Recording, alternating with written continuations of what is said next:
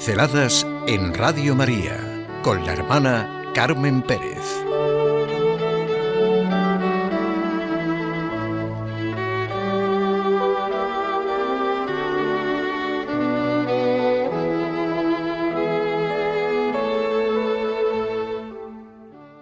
Con Juan 23, la personalidad rica.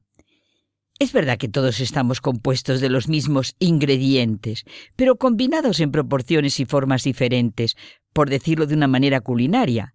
Somos los que nos hacemos a nosotros mismos con esos ingredientes. ¿Qué hacemos con nuestras capacidades? ¿Qué edificio construimos con nuestros materiales humanos?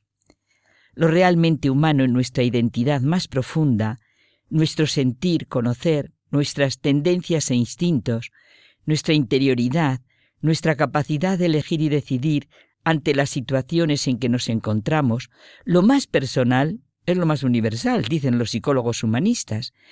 En esta pincelada, con lo opuesto a una personalidad rica, pienso en algo que deseamos, mejor dicho, pienso en algo que destroza nuestros ingredientes personales, la vanagloria.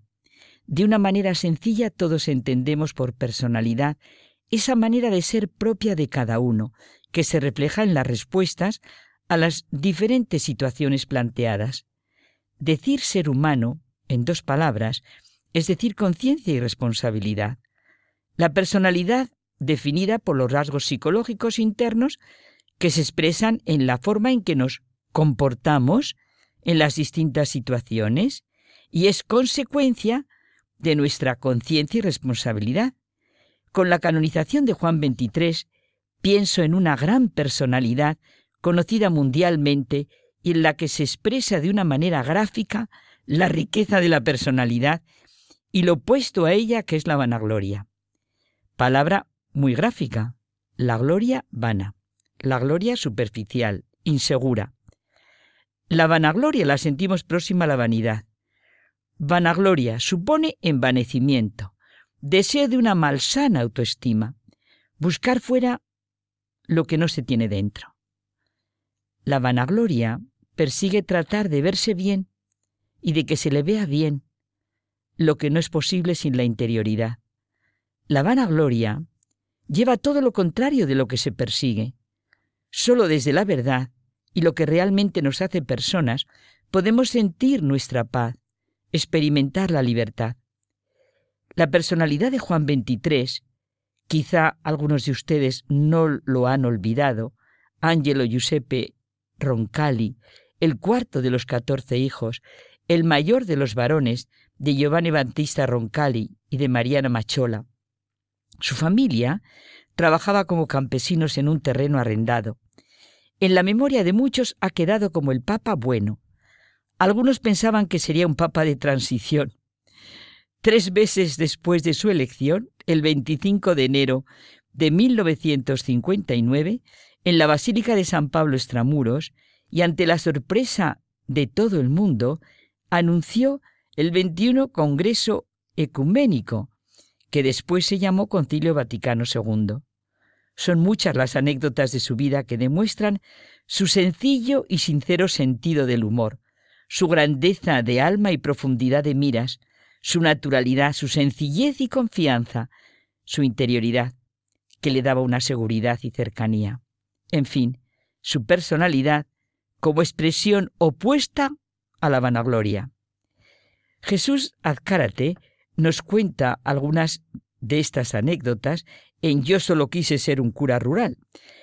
Al principio de su pontificado, tuvo que posar para que los fotógrafos le hicieran las fotos oficiales. Inmediatamente, después de las fotos, recibió en audiencia a Monseñor Fulton Sin, que era un obispo muy conocido en Estados Unidos porque predicaba en la televisión. Al saludarle Juan 23, le dijo con toda sencillez, Mire, Dios nuestro Señor supo ya muy bien, desde hace 77 años, que yo habría de ser papa ¿No pudo haberme hecho más fotogénico? o esta otra, siguiendo su costumbre en Venecia, desde el comienzo de su pontificado, solía pasear un buen rato por las tardes. Lo hacía por los jardines vaticanos. ante la propuesta de los funcionarios del Vaticano de que habría que hacer algo, cerrar el paso para que los turistas no vienen el paseo del Papa, respondió con toda tranquilidad con una pregunta. ¿Y por qué hay que hacer algo? Santidad, es que todos os verán. Juan XXIII pensó un poco y les dijo, no se preocupen, les prometo a ustedes que no haré nada que pueda escandalizarlos. Solo desde la verdad de nosotros mismos y desde lo que nos hace realmente personas, nuestra interioridad, podemos sentir paz, experimentar libertad. Nos gusta sentirnos valorados, esto es normal. Solo se crece y crecemos desde lo positivo. Pensemos bien la diferencia que hay entre un reconocimiento positivo, tanto por parte de uno como por parte de los demás, y la vanagloria. No se pueden hacer las cosas de cara a la galería, sino por la exigencia interior de uno mismo. La vanagloria es una droga a tener en cuenta. En realidad, la vanagloria ocasiona inseguridad, irritabilidad e incluso depresión. La estima verdadera de uno mismo ni por debajo ni por encima de lo que uno vale. Es mala la prepotencia, la presunción, la jactancia, la competencia. Nada de esto permite un juicio verdadero. La vanagloria se fija en lo externo, pendiente del elogio, la aprobación, la adulación, el halago, la cova más o menos afectada. Solo la verdad y el amor, porque la verdad sin amor está muerta. Solo digo, insisto, que la verdad y el amor pueden cambiar nuestro corazón.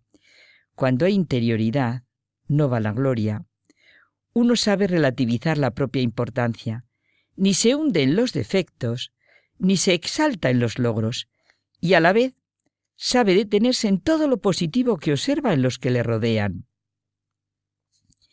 Con la sencillez y grandeza de Juan XXIII sentimos, quien se gloríe, que se gloríe del Señor, que por ahí va la gloria verdadera, y por ahí va nuestra verdad, no del poder ni de la fama.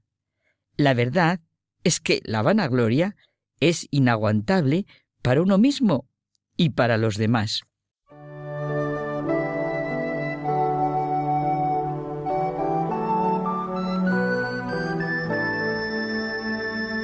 Pinceladas en Radio María con la hermana Carmen Pérez.